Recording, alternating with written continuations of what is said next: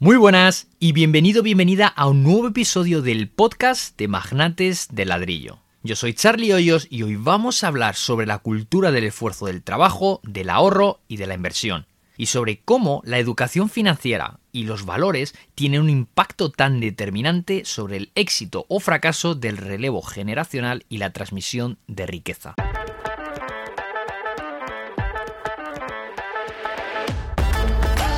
Bienvenido, bienvenida al podcast de Magnates del Ladrillo.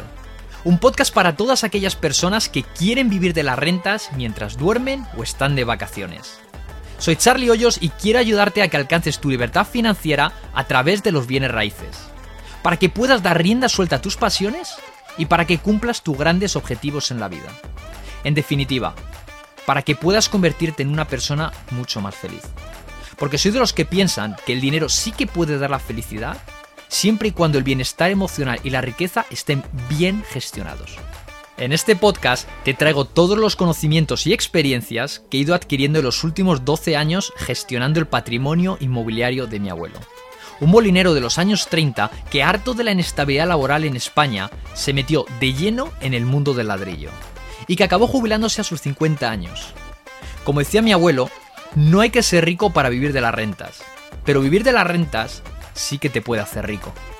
Y no solo eso, sino que también disfrutarás de las lecciones, éxitos y errores de otros grandes inversores y expertos en diferentes áreas del mundo inmobiliario que pasarán por este programa. Así que si quieres aprender a vivir de las rentas y conseguir tu libertad financiera, ganar dinero mientras duermes, despedir a tu jefe, jubilarte cuando desees y no cuando te impongan, disfrutar tus pasiones a tiempo completo, conseguir tus objetivos de vida y dejar un buen patrimonio a tus herederos, este podcast, querido magnate de ladrillo, es para ti. Y ten siempre presente lo que decía el gran Andrew Carnegie, y es que el 90% de todos los millonarios llegaron a serlo a través de los bienes raíces. Y ahora sí que sí, vamos a por el episodio de hoy. Dice un refrán popular español que el padre compra, el hijo construye, el nieto vende y el bisnieto suplica. ¿Te suena este refrán?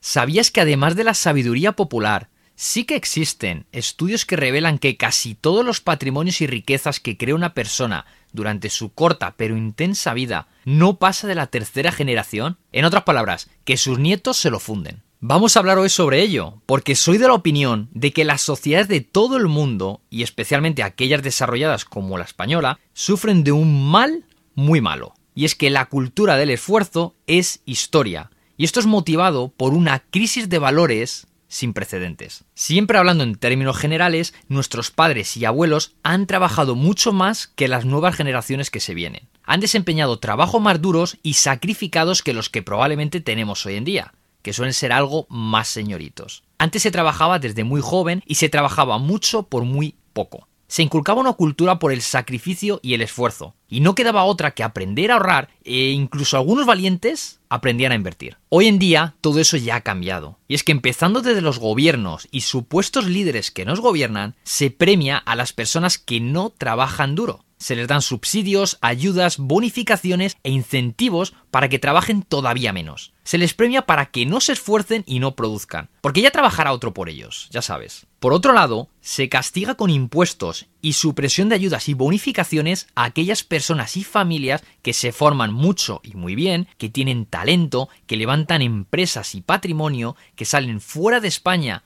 a formarse y trabajar para labrarse un futuro. Y lo digo de verdad, se castiga con más impuestos para seguir incentivando al que se ha unido al club de la vida contemplativa a tiempo completo. Ya no pagan un 19% por euro ingresado, sino que se van al último tramo, a los últimos tramos del 37, 45 y 47%. Es de coña, ¿verdad? Que de cada euro que ingresas, de cada euro que ingresas, te quiten casi la mitad. Bueno, más de la mitad, porque la persecución fiscal ya sabes que no acaba ahí y todo lo que compres y todo lo que inviertas tiene impuestos y tasas.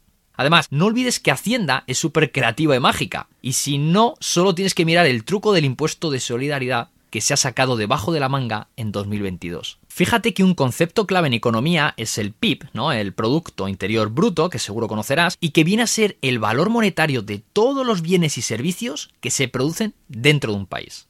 Es decir, todo lo que producen las empresas españolas y extranjeras dentro de nuestras fronteras. Pues bien, por si no sabías, la fórmula del PIB, eso que se produce en un país, se resume en consumo, más inversión, más gasto público y la, diferencia entre exportaciones e importaciones. Repito, consumo, más inversión, más gasto público, más exportaciones, menos importaciones, ¿vale? Eso es la balanza comercial. Claro, si una persona supuestamente rica tiene capacidad para consumir más, invertir más, y con sus impuestos ayudan a aumentar ese gasto público, y bueno, cuando tienen empresas, pues empujan esa balanza comercial, ¿no? Esas exportaciones, que por cierto, en la historia de España, desde 1961, siempre la hemos tenido negativa. Es decir, importamos mucho más de lo que exportamos. Volviendo a lo que te decía, esas personas supuestamente ricas, sin lugar a ninguna duda, producen riqueza. Y una persona que no produce, pues no puede consumir mucho.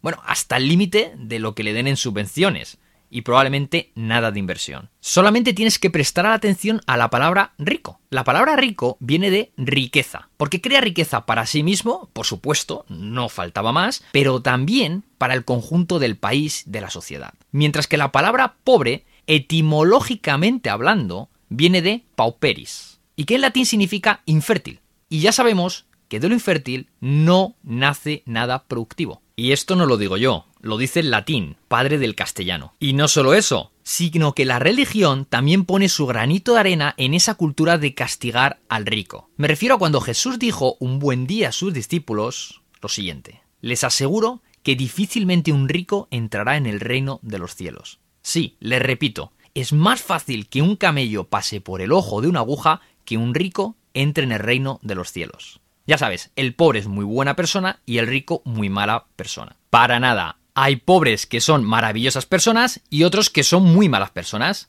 Y esto ocurre exactamente lo mismo con los ricos. Y recuerda, ni los buenos son tan buenos, ni los malos son tan malos. Dicho lo anterior, sin ofensas, sin malinterpretaciones, todos somos personas, en teoría, con los mismos derechos, aunque la práctica viene a decir lo contrario. Así que esto solamente es para que quede claro cómo funciona la riqueza de un país. Fíjate, pues aun con toda esa manía y continuos ataques fiscales que se le hacen al que produce, no, esa persona valiente, emprendedora, esa persona inversora, y al que muchos llaman rico per se, pese a tantas dificultades, abusos y zancadillas, aun con esas, es capaz de construir un buen capital y patrimonio inmobiliario. Y crear patrimonio está muy bien, vaya que está bien, especialmente el inmobiliario, que es sobre lo que versa este podcast de magnates de ladrillo. Ahora bien, vamos a ver un error en el que no hay que caer. Como digo, está muy bien dejar un patrimonio. Un patrimonio inmobiliario que quede para tus hijos, para tu familia, el día que dejes este mundo. Porque claro, tampoco nos lo vamos a llevar con nosotros. Porque si esto fuera posible, te aseguro que las herencias no existirían. Pero la idea que yo quiero dejar hoy aquí es que esa acumulación de patrimonio o riqueza no ha de suponer un sacrificio tonto y sin sentido. Seguro que sabes de lo que hablo. Esas personas que acumulan y acumulan por el placer de acumular y acumular, porque entonces esos esfuerzos son estúpidos. Y si haces eso, te conviertes en un esclavo de tu patrimonio en vez de que tu patrimonio sea servidor de tu propósito de vida. En conclusión, hay que vivir elegantemente y no como miserables. Porque si vives como miserable por acumular riqueza, mueres miserable, independientemente de cuánto patrimonio hayas creado. Mira, te voy a poner un ejemplo. Yo que llevo en Japón desde 2016 y conozco un poquito cómo funciona la historia por aquí, Japón es un país con una población de 126 millones de personas y la más envejecida del mundo, justo por delante de España. Y antes de que se te alce la cresta de orgullo, ten presente que económicamente hablando, tener la pirámide poblacional invertida no es ninguna panacea, sino todo lo contrario.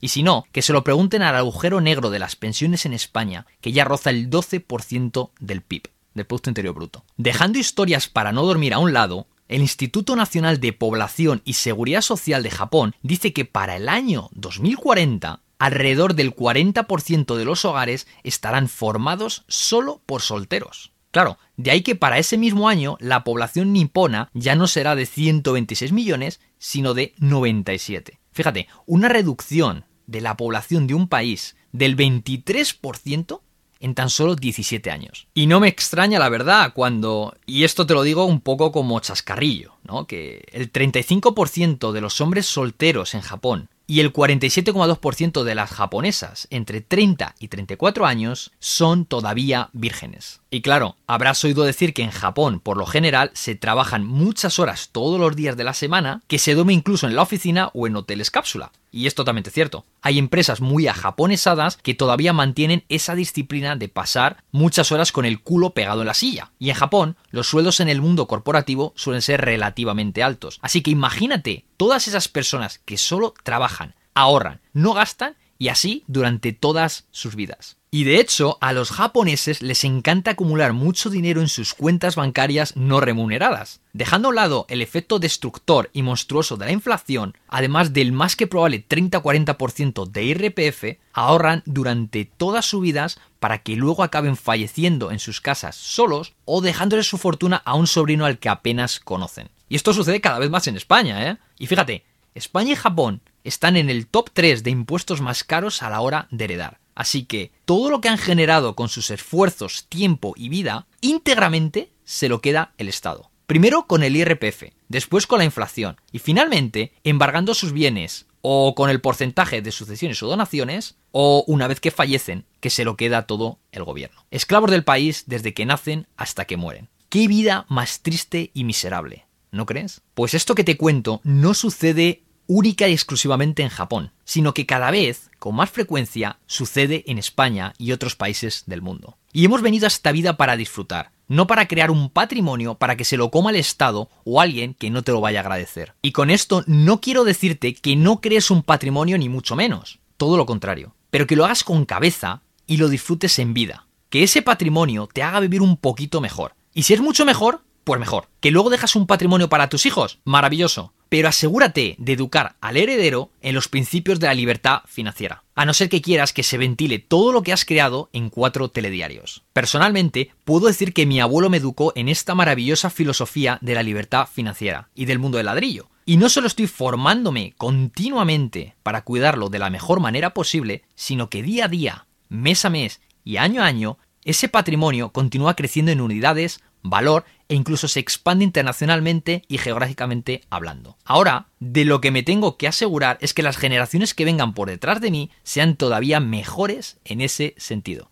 Ya sabes, educación, educación y valores. Y no sé si lo sabes, pero la cultura popular explica muy bien muchas situaciones cotidianas de la vida. Y ahí va una de ellas. Abuelo jornalero, hijo caballero, nieto marrullero. ¿Vale? Abuelo jornalero, hijo caballero y nieto marrullero. Y no solo es un refrán, sino que hay estudios que lo demuestran. Vamos allá con dos cuyos resultados me gustaría compartir contigo. El primero de ellos fue llevado a cabo por dos americanos, Roy Williams y Vic Fraser, que estudiaron a 3.250 familias de Estados Unidos que habían creado unos patrimonios majetes. Los resultados de sus estudios fueron que el 70% de esos patrimonios se fueron al garete. Y es que si no hay educación, si no existe esa cultura del esfuerzo y valores que decíamos antes, esos herederos no lo van a apreciar. No lo van a apreciar porque tampoco saben trabajarlo. Así que siento decirte que torres más altas han caído. Y si te interesa, el título del libro en castellano es Preparando herederos, 5 pasos para transiciones exitosas de riqueza familiar y valores. Creo que ya con el título se refleja muy bien de qué va la vaina. El segundo estudio es de 1987 de la mano de John Ward, que publicó el libro Keeping the Family Business Healthy, que traducido al español quiere decir mantener sano el negocio familiar. Y es que investigó 200 empresas manufactureras en Illinois, en Estados Unidos, entre el 1924 y 1984, y los resultados fueron similares y es que alrededor del 70% de las fortunas no pasan el relevo generacional exitosamente. ¿Quieres más ejemplos? Yo te los doy. En palabras de un ex primer ministro de Emiratos Árabes Unidos, y cuyo nombre soy incapaz de leer y pronunciar, pero bueno, quédate con lo que dice. Mi abuelo montaba en camello, mi padre montaba en camello, yo conduzco un Mercedes, mi hijo conduce un Land Rover, su hijo conducirá un Land Rover, pero su hijo montará en camello. Fíjate, no solo la cultura occidental en Estados Unidos y España lo ven así, sino que también en Medio Oriente. ¿Y quieres saber lo que dicen en Japón?